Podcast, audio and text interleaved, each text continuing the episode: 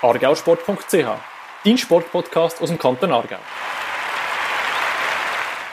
argausport.ch Podcast, das ist wie immer der Podcast, der sich ausschließlich ums Sportgeschehen im Kanton Aargau kümmert. Auch heute wieder mit mir, Fabio Baranzini von argausport.ch und Martin Probst, Regionalsportredakteur von der Aargauer Zeitung. Martin, gut ins neue Jahr gestartet? Ja, danke, du auch, Fabio. Tipptopp, tipptopp. Wo du mir geschrieben hast, es wäre mal wieder Zeit für den Podcast, habe ich gedacht, was ist schon wieder? Dank dir weiß ich, wie schnell das, das jeweils Jahr das rumgeht. Irgendwie. Vergehen, ja, das ist, ist wirklich, ich habe das Gefühl, wir haben erst noch den letzten gemacht und schon ist wieder Ende Januar. Ist so, das ist halt immer so viel auf Skipisten unterwegs, das vergeht Zeit schnell, oder? Definitiv. Also ich schaue eigentlich ja nur zu, wie die anderen runterfahren, aber das ist ja so, ja. ja! Was haben wir heute? Heute haben wir nicht Skifahren. Heute haben wir, weil Aargauer Skifahrer, würde ich sagen, da haben wir gar keine. Darum haben wir die Sportart gewechselt und sind heute beim, äh, beim Velofahren, oder? Und zumindest keiner, der an der WM wird teilnehmen äh, wo dann schon bald einmal ist. Ja, genau. darum Velofahren, dort haben wir jemanden, und zwar jemanden, wo ganz viel von ihm erwartet wird. Er gilt als eines der grössten Talente im Radsport international. Nicht nur in Aargau, nicht nur in der Schweiz, sondern international. Und ja, ich rede von Jan Christen. Genau. Er ist heute unser Podcast-Gast. Ähm, vielleicht für die, die jetzt ihn gar nicht auf dem Schirm haben oder noch nicht auf dem Schirm haben. Ähm, kurz aufzuzeigen, was er schon alles erreicht hat. Allein im letzten Jahr ist er Weltmeister geworden im Radquer, Europameister auf der Straße, Vize-Weltmeister auf dem Mountainbike und hat sich dann gerade noch vier Schweizer Meistertitel geholt. Und wie sich bei ihm schon fast gehört, in vier verschiedenen Disziplinen, weil alles andere wäre ja langweilig. Äh, Radquer, Bahn, Mountainbike und Zeitfahren. Und das alles hat er in der Kategorie U19 gewonnen und hat dank den guten Leistungen, die er hier geholt hat, sich auch seinen ersten Profivertrag geholt. Und zwar nicht in irgendeinem Team. Das kannst du ein besser, Jura. Du bist ja in der, in der Radsportwelt ein bisschen mehr daheim als ich. Kannst du vielleicht sagen, welches Team hat ihn da schon verpflichtet? ja, ich bin ein grosser Velofan, besonders wenn äh, Tour de France ansteht. Das schaue ich also selbst, wenn ich irgendwo in der Campingferien bin, muss ich da das Finale von der Etappe schon noch schauen. Ja, es ist, äh, es ist Team Emirates und dort äh, fährt doch mit dem Tadej Pogacar ein zweifacher Tour de France-Sieger. Das ist eine von den ganz grossen Teams auf der World Tour. Sie haben ihn geholt als äh, eben hoffnungsvolles Talent. Er fährt jetzt noch nicht irgendwie Tour de France nächstes Jahr, das ist klar. Aber äh, er wird aufgebaut und das zeigt ein bisschen, was, was für Erwartungen dass man auch in ihn hat. Ja, Jan, schön für die Zeit und äh, herzlich willkommen bei uns im Podcast. Ja, hallo zusammen. Danke vielmals, dass ich dabei sein. Jetzt bist du im Trainingslager, wenn ich äh, ein bisschen verfolgt habe auf Instagram. Du bist in Spanien unterwegs. Das sieht äh, nach bestem Wetter und westlich wärmeren Temperaturen aus als in der Schweiz. Ist das so? Nein. Also, der Foto sieht immer schön aus, aber ist nicht immer Sonnenschein da unten. Aber momentan ist wieder schön Wetter und wir genießen die Stunden auf, auf dem Velo. Hey, sag doch schnell, wie sieht das Trainingslager bei dir aus? Weißt, bist, du, bist du allein unten, bist du mit dem Team unten? Wie lange bist du unterwegs? Erzähl uns doch mal ein bisschen, was ist da der Plan vom Trainingslager? Ja, jetzt aktuell bin ich gerade zwei Wochen allein unten, also mit dem Bruder und dem Coach. Und sind eigentlich recht am Umfang trainieren für die kommende Strassensaison dann, wo dann im März startet und ja, gewisse Teamkollegen wie der Pogacar, äh, Maika sind auch da unten und wir haben jetzt ab und zu zusammen abgemacht und sind trainieren und ja, ist mega cool. Das klingt sehr gut. Äh, sag doch schnell, wenn du sagst, wir im Umfang trainieren, was, was heisst das? Bist du da irgendwie x Stunden am Tag vom Velo oder mehrmals und dafür ein bisschen kürzer? Oder was ist da so ein bisschen der, wie sieht momentan so ein bisschen Tag aus? Oder was hast du heute jetzt, bevor du jetzt hier bei uns im Podcast reinkommst, was ist heute auf dem Programm gestanden?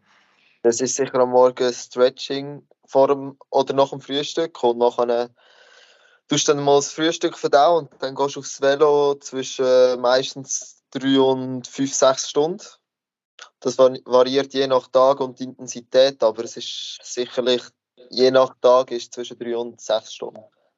Du hast es vorhin gesagt, ähm, es ist Vorbereitung für die die Strassensaison. Was trainiert man denn? Du hast vorhin gesagt, jetzt Umfang. Was ist sonst noch so ein Ziel? Oder mit welchem, ja, also wenn bist du zufrieden mit dem Trainingslager, wenn was geklappt hat? Was ist so ein Ziel, das du äh, gesteckt hast für die zwei Wochen Spanien? Ja, es ist sicher so, dass ich äh, Fortschritt merken und spüren, sei es jetzt an den Wattzahlen, Herzfrequenz und äh, sicher auch im Körper, dass der Körper sich besser fühlt und stärker. Und das ist sicher jetzt durch das Grundlagentraining da unten äh, perfekte Vorbereitung dann. Wenn ich natürlich als grosser Velofan, der jedes Jahr Tour de France schaue, gerade aufgehorcht habe, ist, wenn du sagst, der Tadej Pogacar, der die Tour de France zweimal gewonnen hat, ist auch dort unten. Und du, du triffst ihn auch. Wie schreibst du ein SMS, wenn wir heute zusammen trainieren? Oder wie muss man sich das vorstellen, wenn, wenn, wenn du da doch mit dem, mit dem gestandenen Superstar zusammen kannst trainieren? Ja, das ist sicher so. Ähm, ich würde jetzt mal sagen, vor einem Jahr oder Anfangs letztes Jahr als ich frisch ins Team gekommen und die das erste Mal gesehen habe und alles, ist alles noch ein anders gewesen. Und dort hast du gedacht, boah, das ist der Tade und so. Und jetzt, jetzt schauen wir einander eigentlich schon als Teamkollegen an und haben wirklich auch die, das Verhältnis von Teamkollegen und guten Teamkollegen. Und wir sind eigentlich immer ein bisschen in Kontakt gewesen und haben auch geschaut, oh, er ist Stunde, gehe ich auch gescheiter dort hin, anstatt wo jemand anders zusammen mal trainieren. Und von dem her hat er ab und zu nachgefragt, was ich jetzt heute, heute trainieren oder so. Und nachher haben wir geschaut, wie es am besten aufgeht und dann sind wir alle zusammen trainieren. Wie muss man sich das vorstellen? Eben, du, du fährst noch auf U-Stufe oder bist auf U-Stufe vor allem gefahren. Äh, so einen Aufwand im Training oder so, fährt der einfach fünf Kilometer in der Stunde schneller als du? Oder ist das wirklich ist das vergleichbar bereits? Ja, ich würde sagen, es ist schon anders. Aber von Geschwindigkeit kannst du auch nicht unbedingt reden, es sind eher die Wattzahlen. Aber für mich persönlich habe ich jetzt recht die Fortschritte gemacht, was Wattzahlen angeht, über den Winter, wo ich wirklich recht die Unterschiede spüre im Vergleich zu letztes Jahr. Und von dem her, der Unterschied ist schon noch rum, aber der Unterschied zu anderen Fahrern habe ich wahrscheinlich nicht mehr so groß oder gar nicht mehr. Aber ich kann sicherlich mega profitieren durch das Training mit ihm. Jetzt musst du mega schnell zwar auch äh, interessierte Zuschauer von Tour de France und alles, aber gleich nicht so fest im Radsport drin. Muss man schnell den Unterschied erklären zwischen Wattzahlen und Geschwindigkeit? Wieso ist da nicht das gleiche? Respektive, was ist dort der Unterschied? Ja, Geschwindigkeit kommt halt immer noch darauf an, wie das Wetter ist, mit Wind, äh, Regen oder ob es auf oder runter geht oder flach. Und Wattzahlen ist eigentlich wirklich der Wert, wo du in die Pedale reintrittst. Und äh, anhand von dem tun eigentlich die meisten trainieren. Ist es eigentlich wenn wir schon jetzt ein bisschen bei, bei dem ganzen Team sind, wo du, wo du dabei bist, mit äh, Emirates, wo die Anfrage gekommen ist, im ersten Moment, wenn du dich zurückerinnerst, was hast du gedacht? Ich meine, es ist ja doch das oder eins von der dominierenden Team auf der World Tour, oder? Und die fragen an, wie, wie, wie hast du das erlebt? Ja, das war sicher so. Gewesen. Ähm, es ist eigentlich ein perfekter Zeitpunkt gekommen, weil ich bin dazu mal in einem belgischen Team gewesen, Ico Klären, das ist eigentlich das Querteam.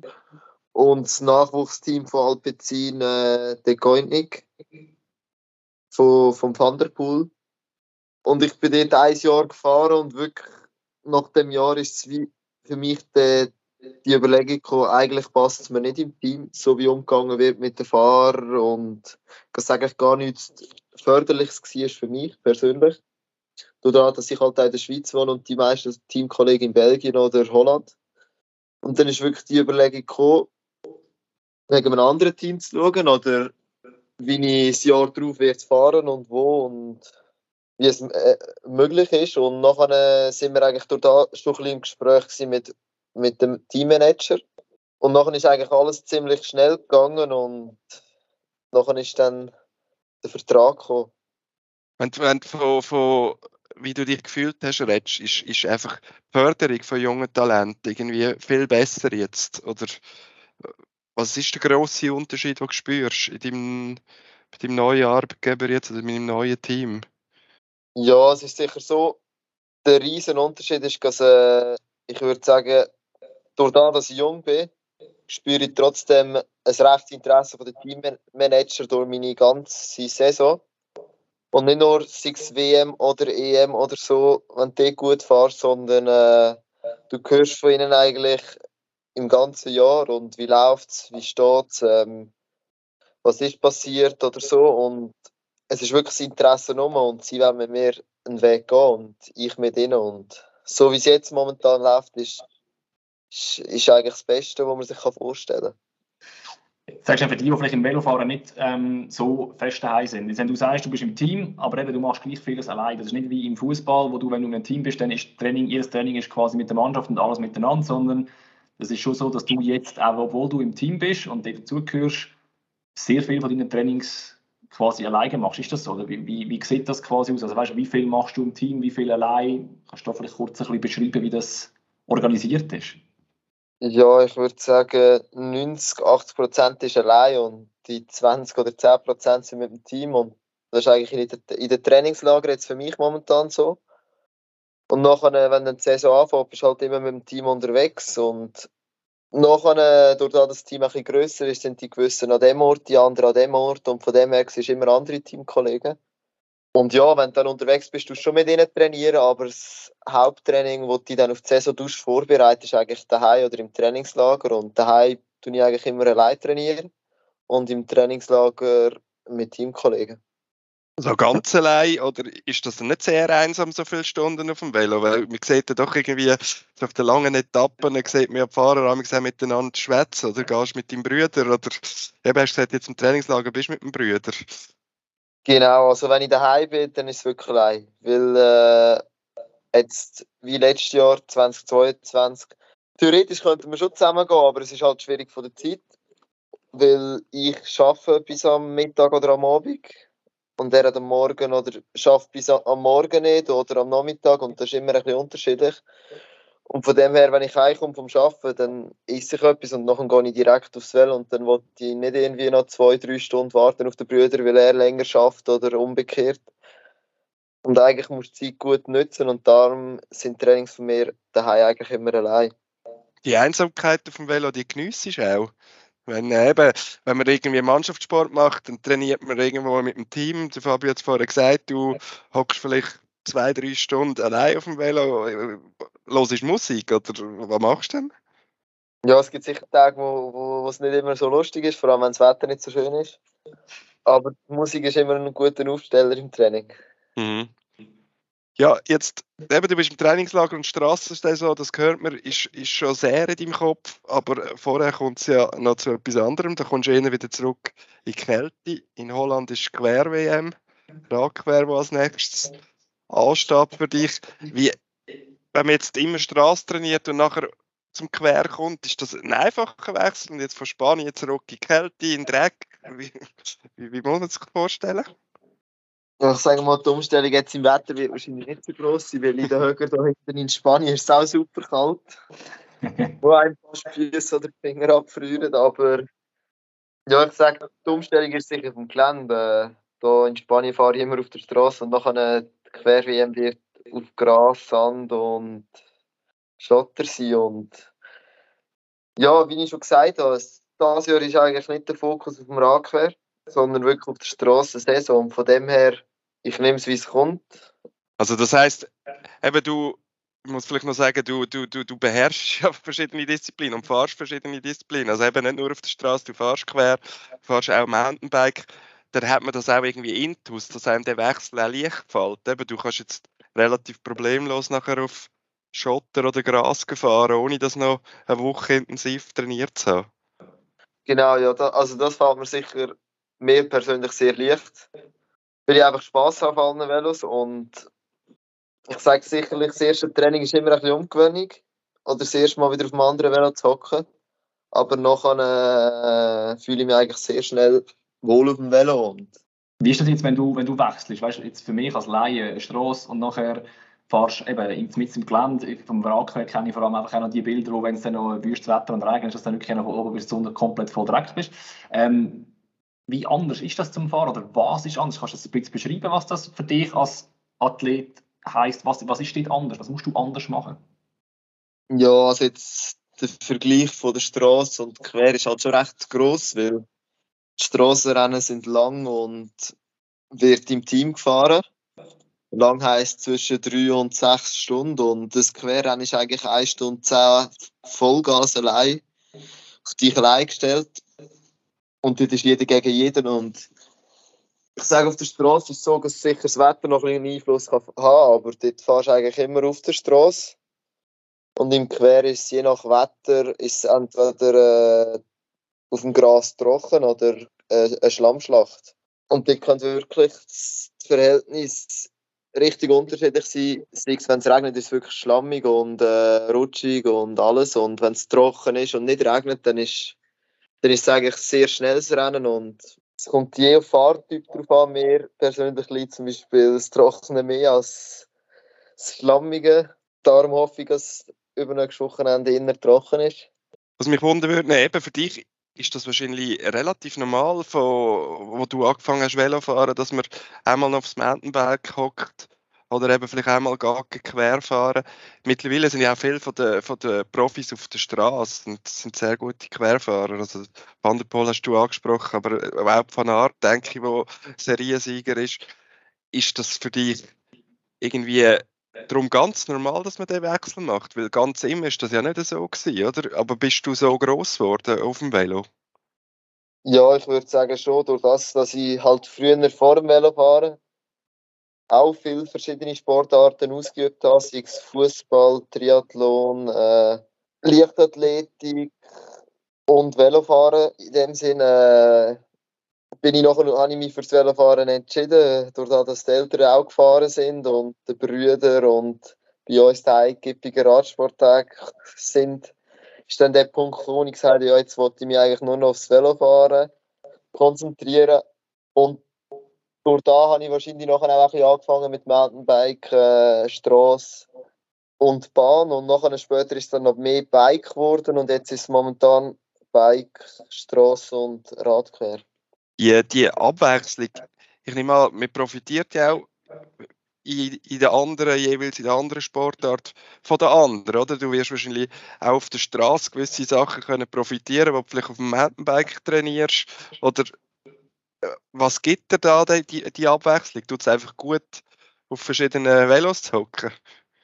Das tut sicher gut und wie du gesagt hast, also man kann sicher überall, vor allem von etwas ein bisschen profitieren, sei es jetzt im Bike, das Technische auf der Bahn, ähm, die Rennübersicht, das Taktische und auf der Straße eher als Team zu fahren. Und äh, ich sage jetzt, die Technik vom Bike bringt dich auf der Straße weiter, äh, die Übersicht äh, über das Rennen zu haben von der Bahn und das Taktische bringt dich auf der Straße auch weiter. Von dem her sind es nur Punkte, die zusammensprechen.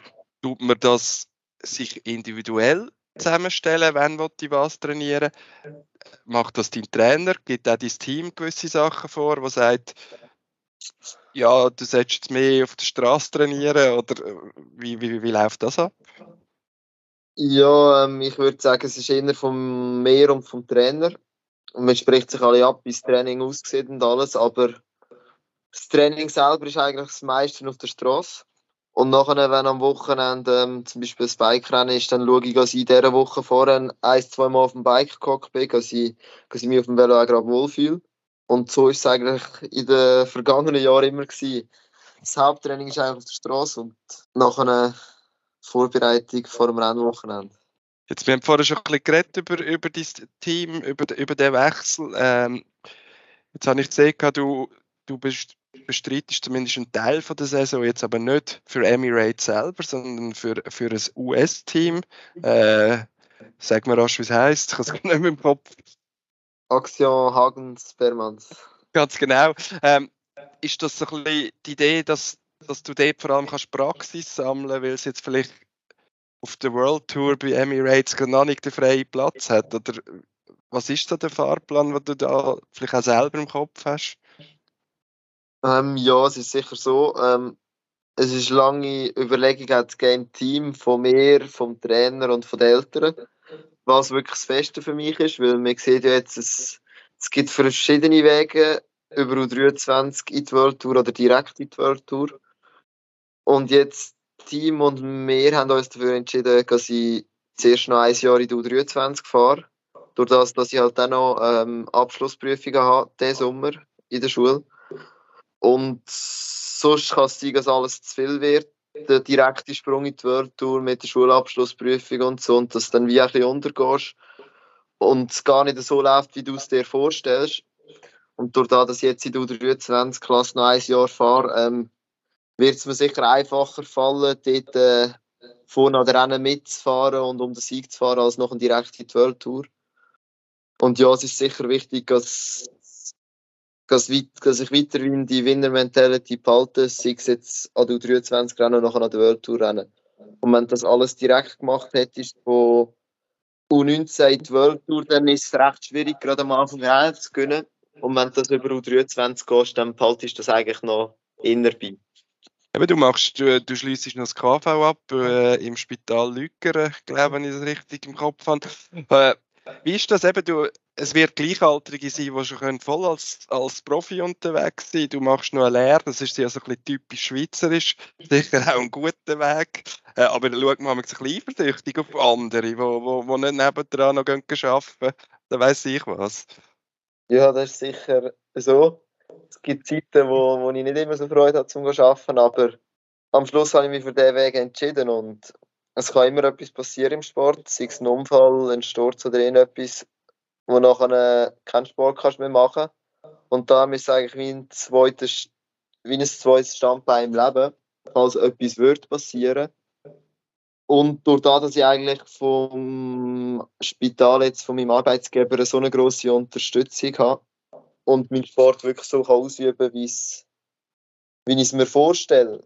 Wenn du von der Winnermentalität behalten redest, geht es ein bisschen darum, dass du auf einer Stufe fährst, wo du gerade sofort wieder kannst gewinnen kannst? Oder um den Sieg mitfahren? Oder was sind da so ein bisschen Gedanken? Genau, es ist, also es ist sicherlich so, dass ähm, jetzt die ersten zwei, drei, vier Rennen muss ich mal schauen, wie die Rennen dort ablaufen.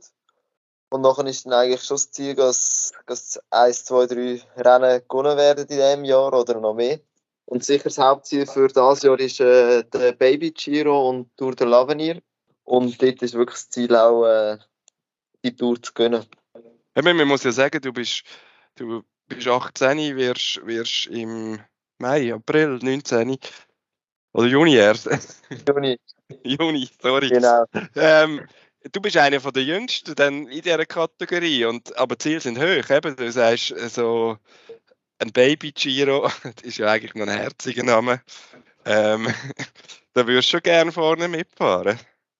Ja, ich habe grosse Ziele und mache alles dafür, dass ich die erreichen kann. Und man muss sich, glaube ich, grosse Ziele setzen und darf gross träumen, sonst wird man nie den Erfolg haben. Die würde ich gerne schon einhängen. Und zwar eben die Erwartungen wo du selber hast oder deine Ziele hast, sind hoch. Aber dann ist es gleich so, dass, dass sage ich jetzt rundum in der Radsportszene viel geredet wird, dass du dort als, als vielversprechendes Talent gehandelt wirst, als eines der größten überhaupt. Ist das für dich, sage ich jetzt, Bestätigung oder, oder quasi auch wie ein Ehr, dass das so angeschaut wird? Oder ist das auch ein bisschen Druck, weil man dann weiss, ja, wenn, da ist der Christian am Start, ich muss mal schauen, was der macht, der, der ist eh Favorit und so, weißt du, so ein das, der Erwartungshaltung von rundum auch, vielleicht bei dir ein bisschen höher ist als bei anderen, die gleich alt sind. Wie, wie gehst du mit dem so ein bisschen um? Ja, es ist sicher beides.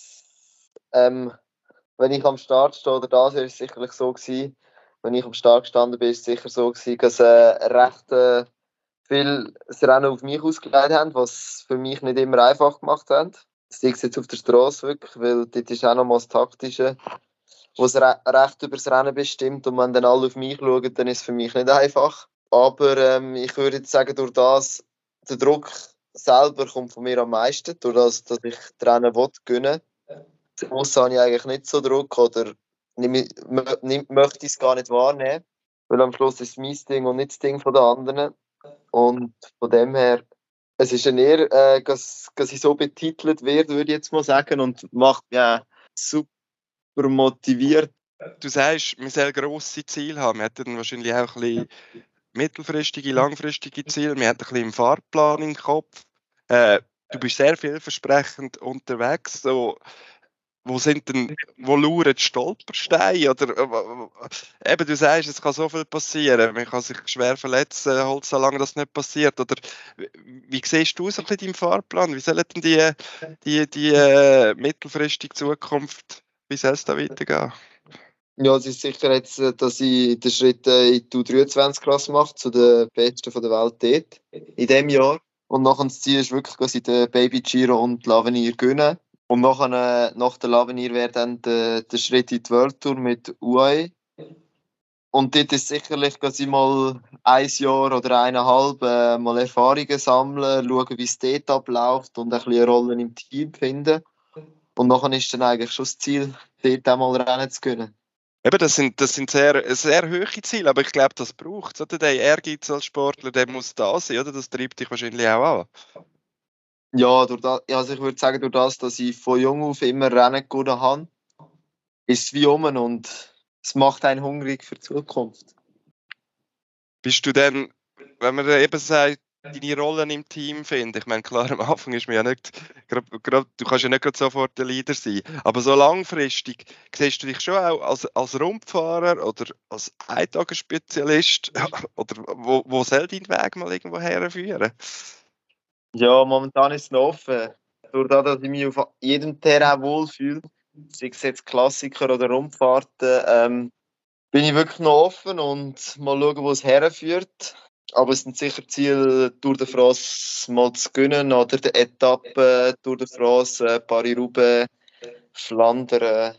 Von dem her, mein Körper wird vielleicht auch entscheiden, ob ich Bergfahrer werde oder Klassikerfahrer oder Sprinter. Aber ich denke, es wird sich nur noch entscheiden zwischen Klassikerfahrer oder Bergfahrer. Der Sprinter bin ich nicht unbedingt.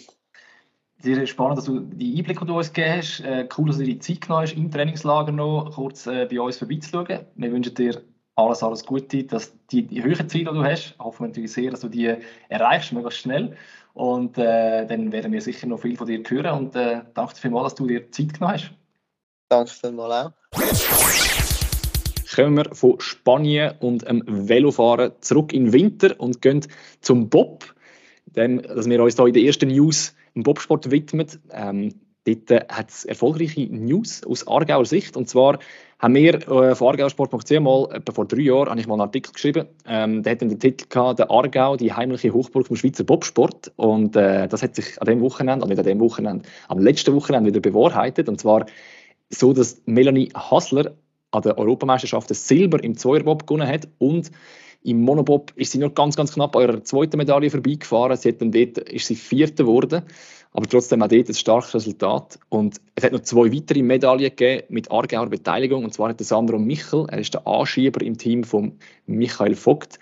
Er hat dabei dabei gewesen, wo sie Silber gewonnen haben im Zweierbob und Bronze im Viererbob. Und äh, man darf sich durchaus entsprechend an diesen Resultat gemessen berechtigte Hoffnungen machen, dass es am nächsten Wochenende schon wieder Medaillen wird geben. Und zwar steht dann die Heim-Weltmeisterschaft der Bobfahrer in St. Moritz an. Also nächstes Wochenende, das ist heute und das Wochenende, das kommt. An diesen zwei Wochenenden wird gefahren in St. Moritz und da hoffen wir doch auf weitere Aargauer Medaillen. Genau. Ich bleibe auch auf dem Eis und zwar geht es um Eishockey. Ähm, Im Moment läuft European Youth Olympic Festival. Da sind 95 junge Schweizer Athletinnen und Athleten dabei und immerhin drei aus dem Aargau. Du hast am Anfang gesagt, wir sind ja nicht unbedingt Ski-Nation, äh, Skikanton. Ja, offenbar auch äh, im Wintersport. Aber ja, drei sind dabei, umso schöner. Alle drei spielen Eishockey sind der Robin Antennen und der Niklas Blessing. Sie beide sind sogar ins Finale gekommen mit ihrem Team. Da spielen sie jetzt kurz nach der Aufnahme von dem Podcast spielen sie das Final. Darum können wir noch nicht verraten, ob sie auch gewonnen haben. Die Schweizerinnen, bei denen können wir schon sagen, die sind siebte geworden mit dabei, Lia Rubin. Ja, auf jeden Fall schön. Hat das Aargauer auch dort dabei, würde ich sagen. Definitiv. Wir, wir, mischen uns so langsam aber sicher in alle Wintersportarten rein. Beim Skifahren müssen wir noch ein bisschen daran arbeiten, aber äh, sonst können wir immer mehr. Ich habe vom Eishockey noch zum anderen Sportart, der verwandt ist, an einem Winter gespielt wird, zum Unihockey. Ich habe mir dort mal schnell Zeit genommen, dort mal den aktuellen Stand anzuschauen, im Unihockey im Aargau, weil so langsam aber sicher geht dort nämlich Qualifikationsphase zu Ende. Und äh, habe ich mal geschaut, wo da unsere besten Aargauer Teams bei den Männern und Frauen so anzutreffen sind. Und wir haben ja in diesem Jahr wieder ein Team, das in der Nazi B spielt bei den Männern. Das ist äh, der UHC Lok Rheinach, der nach dem Aufstieg jetzt wieder die zweithöchste Spielklasse spielt und zwar nicht nur ein bisschen mitspielt, sondern sogar ziemlich gut mitspielt. Ist nämlich in der vorderen Hälfte der Tabelle klassiert von diesen zwölf Teams. Und am Sonntag spielen sie noch ihr letztes äh, Heimspiel von der Qualifikation und spielen gegen das Schlusslicht Unihockey Langenthal Aarwangen. Dann hoffen wir doch, dass sie es mit die Qualifikationsphase mit einem Sieg beendet. Und dann schauen wir schnell in die erste Liga weil dort hat es nämlich gerade drei Männerteams dabei aus dem Kanton Aargau. Gut, eins ist so ein bisschen ein Twitter zwischen Solothurn und Aargau, aber Olden Zofingen nehmen wir auch als Aargauer Team, vor allem darum, weil sie momentan sehr, sehr gut unterwegs sind. Die sind auf Rang 2 in der Tabelle im Moment und die anderen beiden Teams, ja, die sind eher ein bisschen auf der anderen Tabellenhälfte zu finden, nämlich Baden-Birmenstorf als zweitletzte und Aufsteiger vom Team Aarau auf dem letzten Platz.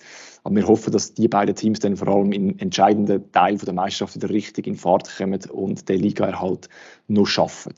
Und wenn wir natürlich bei den Männern in der ersten Liga schauen, gehört sich selbstverständlich auch, dass wir bei den Frauen in der ersten Liga schauen, wo da unsere Aargauer Teams stehen. Und dort hat es ebenfalls drei Mannschaften, die mit dabei sind. Das ist der UHC Lok Rheinach, wo auf Rang 4 steht, ein Platz vor dem UHC Bremgarten. Die beiden Teams spielen in der Gruppe 2 und in der ersten Gruppe ist mit dem Team Aarau noch das dritte Aargauer Team vertreten und die stehen sogar auf Platz 3. Und auch diesen Teams wünschen wir selbstverständlich einen guten Schlussteil von dieser Meisterschaft. Da kommt mir gerade in den Sinn, im Eishockey geht es, glaube ich, für die Aargauer Teams an diesem Wochenende auch schon um alles. Und zwar der Govia Stars und Red Lions Rheinach spielen, glaube ich, in der letzten Runde von der regulären Saison. Darum, ob sie das neue Playoff schaffen. Auch da drücken wir natürlich Daumen. Sie sind, glaube ich, im Moment 8. und 9. Und also noch einen guten Saisonabschluss oder eben hoffentlich noch nicht Abschluss herlegen. Hoffen wir doch. Ja. Genau. Während es bei all, äh, all diesen Wintersportler oder Hallensportler und so weiter äh, die entscheidende Phase fast gab von der Meisterschaft, fängt im Fußball die Rückrunde jetzt gerade an. Und zwar für den FC Aarau. Die spielen am Samstag daheim gegen Thun den Auftakt und sind ja ziemlich unter Druck, wenn sie ihr Ziel wollen, erreichen aufzusteigen in die Super League, weil äh, der Rückstand auf die Plätze, die das eben ermöglichen, ist schon recht groß. Äh, dass auf einem Platz, der zum Direktaufstieg äh, berechtigt, sind es schon neun Punkte, was man aufholen dass mindestens noch in die Barrage geht, wobei man ja mit der Barrage in Aarau nicht so gute Erfahrungen hat, aber das wollen wir jetzt nicht vertiefen. Wie auch immer, dort sind es doch auch schon sieben Punkte, also nur, nur schon das. Wir starten mit einem Handicap. Äh, ja, allzu viele Ausrutscher um zurück aufs Eis kommen, darf sich der FC Aarau da also nicht erlauben. Darum hoffen wir mal, dass es nicht gefroren ist im Brücklifeld. Und ja, da geht's los. Was hast du das Gefühl? Schaffen sie es noch? Aufstieg? Puh, ich würde jetzt so, jetzt bin ich doch schon so lange bei der AZ und äh, wir haben schon so oft von dem Aufstieg geträumt, jetzt gerade in den vergangenen Jahren und die Chancen sind doch schon deutlich besser gewesen und sie haben es nicht geschafft. Darum drücken wir den Daumen, bleiben wir mal so. Sehr gut. Dann schließe ich mich an. Ich bin ein bisschen optimistisch, ich sage, sie schaffen es. Das ist doch schön. So, und in der heutigen Folge haben wir zum Abschluss noch ein zweites Thema, wo wir ähm, ein bisschen ausführlicher darüber reden. Und wir haben es in der letzten Podcast-Folge schon ein bisschen angekündigt. Dort haben äh, der Martin und ich davon geredet, dass wir beide in der Jury-Sitzung dabei sind, wo wir die, die Nominierten für die Wahl vom Aargauer Sportler oder der Aargauer Sportlerin des Jahres 2022 bestimmen haben. Da haben wir noch nicht können sagen, wer denn jetzt tatsächlich bei diesen sechs dabei ist. Mittlerweile dürfen wir das, die sind bekannt. Martin, willst du das übernehmen, dass wir mal schnell durchgehen, wer denn da nominiert ist für das Jahr? Exklusiv ist es ja nicht, das ist doch Nein. schon ein bisschen länger bekannt, aber so. für äh, all die, die es noch nicht wissen, würde ich das natürlich gerne mal sagen. Es ist das zum einen, wir machen es alphabetisch. Ich hoffe, du hast das Alphabet richtig geschrieben, weil du hast es, glaube ich, in dieser Reihenfolge. Richtig, da. ich habe Nachnamen sortiert, falls jemand kontrollieren will. Ah, das ist gut, dass ich das jetzt einfach ähm, auch so machen, dass es nicht irgendwie heisst, wir den da jemanden bevorteilen. Ja, es ist der Roy Cipriano, er ist Kickboxer. Es ist Melanie Hasler, Poppilotin, von ihr haben wir es ja gerade in den News schon gehabt. Der Matthias Kiburz, der Orientierungsläufer, er war gerade noch bei uns im Podcast gewesen. Wenn wir schon dabei sind, wie schnell das sich alles wiederholt, äh, nicht wiederholt, wie schnell, doch der Podcast schon, wie schnell, dass wir wieder da herkommen, jeweils. Dann der Noel Ott, Beachstocker, natürlich, auch grosse Erfolg gehabt letztes Jahr. Team Tirinzoni im Girling, äh, ja, schon öfters nominiert gewesen. Und Berenice Vicky, Snowboard, Halfpipe vor allem. Genau, und wenn wir da mir die Liste schnell ein bisschen anschauen, dann äh, kommen wir gleich wieder zu, dass der Aargau doch wieder ein Wintersportkanton ist. Wir haben drei von sechs sind äh, Wintersportler und wo vor allem auch mit ihren Leistungen der Olympischen Spiele, im Fall von der Melanie Hasler und von der Berenice Wicki, ähm, nicht zuletzt wegen dem nominiert sind. Also irgendwo durch Aargau und Wintersport funktioniert doch. Ja, das freut mich natürlich umso mehr, wenn das doch noch so eine grosse Liebesgeschichte wird da zwischen am Flachland und den Bergen. Obwohl wir natürlich, zumindest zum Curling spielen, haben wir ja die Halle selber zu Aarau. Da muss man nicht zwingend in die Berge, aber ja, Bob fahren und Halfpipe wird wahrscheinlich eher schwierig da bei uns gerade um die Ecke. Das wird ziemlich schwierig. Ich habe mit, mit, äh, mit allen Nominierten geredet, es gibt ja noch eine, eine Sonderbeilage in der die Aargau-Zeitung, die im Februar rauskommt, wo noch ein Interview mit allen drinnen ist. Und dann habe ich auch mit der Bernice Wicki und der Melanie Hassler geredet und die haben also beide gesagt, sie sind schon vorwiegend, auch im Sommer vor allem, äh, wird dieses Sommertraining werde komplett im Aargau absolviert. Also nicht so, dass die nur alles in den Bergen machen. Kondition und Aufbau, die Geschichte kann man auch im Aargau gut machen, aber wenn es dann halt darum geht, auf Schnee oder eben im Fall von der Melanie Hassler auf Eis zu trainieren, dann äh, wird es dann ein bisschen schwierig, vor allem wenn es so warm ist, wie es Anfang Januar war. Jetzt sieht es ja ein bisschen, immerhin temperaturmäßig sind wir schon ein bisschen im Winter angekommen. Aber ich glaube, es längt immer noch nicht für äh, einen Halfpipe zu bauen oder einen Bobbahn, das sowieso nicht. Wie sieht es mit dem Sand aus? Beachsoccer, irgendwie Strand haben wir glaube ich auch kennen. wird auch schwierig. Aber, wird, in Aarau, äh, wird, wird in Aarau in der Badi unter anderem äh, trainiert im Normalfall im Sommer. Äh, dort ist ein Beachfeld. Und du hast im Winter, glaube wenn mich nicht alles täuscht, ist das so ein bisschen äh, Halle. Und irgendwie habe ich gemeint, die Region Basel, aber da nicht mich darauf behaftet. Das habe ich nur äh, noch so irgendwo im Hinterkopf, bin ich mir nicht ganz sicher, wo dort trainiert wird. aber wir stellen ja, glaube ich, fast das halbe Nationalteam. Nein, Sind mehr als-. Mehr mehr als halbe sogar. Ja, eben. ja. Also das ist unsere Sportart, kann man eigentlich sagen. Umso klarer ist sie auch, dass dann der, der, der, der, der beste Spieler war am Turnier, dann auch nominiert ist bei uns als Sportler des Jahres mit Noel Ott. Ja. Genau. Also wenn wir vielleicht generell mal durchgehen, was denn die sechs erreicht haben beim Noel Ott, du hast jetzt gerade angesprochen, er ist äh, einerseits Captain gewesen, andererseits noch zum besten Spieler gewählt worden an der Europameisterschaft, wo die Schweiz den Europameistertitel geholt hat, also viel mehr geht nicht mehr. Ähm, das hat er alles geholt, plus ist er mit seinem Team in Spanien, wo er spielt, noch ähm, sowohl Meister als auch Supercup-Sieger geworden und ist so quasi mehr als verdient nominiert zum zweiten Mal hintereinander als Aargau-Sportler des Jahres. Ja, ich glaube, bevor wir weitergehen, ich wollte eigentlich mal noch ganz kurz erklären, wie das überhaupt funktioniert. Und zwar, ähm, man kann ja wählen. Nicht Richtig. wir. Wir haben ja nur die Vorauswahl mal getroffen, haben uns irgendwie auf sechs Kandidatinnen und Kandidaten geeinigt. Jetzt haben wir nichts mehr zu sagen.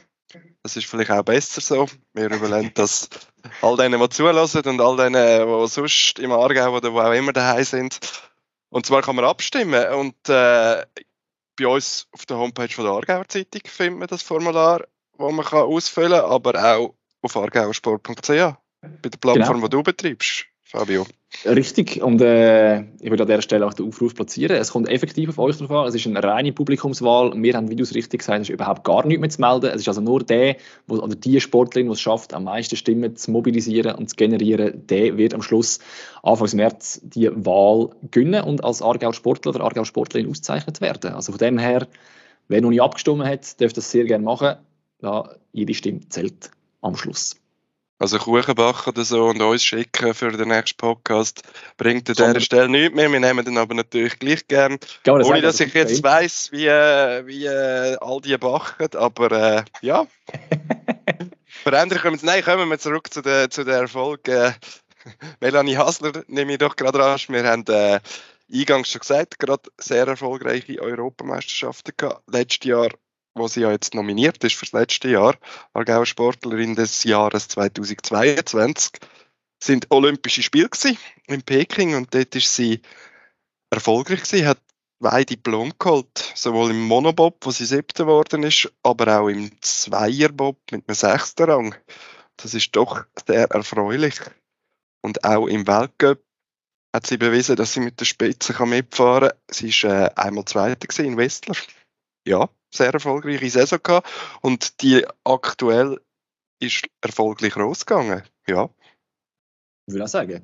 Und dann würde ich noch den, den Roy Cipriano schnell vorstellen, für die, die ihn nicht auf dem Schirm haben. Er ist 20, äh, ist Kickboxer aus Wolle. Er hat äh, letztes Jahr, im 2022, seine erste EM bestritten bei der Elite. Er hat dort gerade zwei Medaillen geholt. Er hat Silber gewonnen im Pointfinding und Bronze im Lichtkontakt. Und in diesen beiden Disziplinen vom ähm, Kickboxen hat er sich dank dem auch gerade für die European Games qualifiziert. Das ist dann sicher das Highlight im nächsten Jahr, wo er wird können teilnehmen Und er hat noch ein bisschen als erfolgreicher Abschluss dann gerade noch drei Schweizer Meistertitel geholt im Kickboxen. Das hat er dann im Dezember noch gemacht. Also für ihn auch sehr ein erfolgreiches Jahr 2022.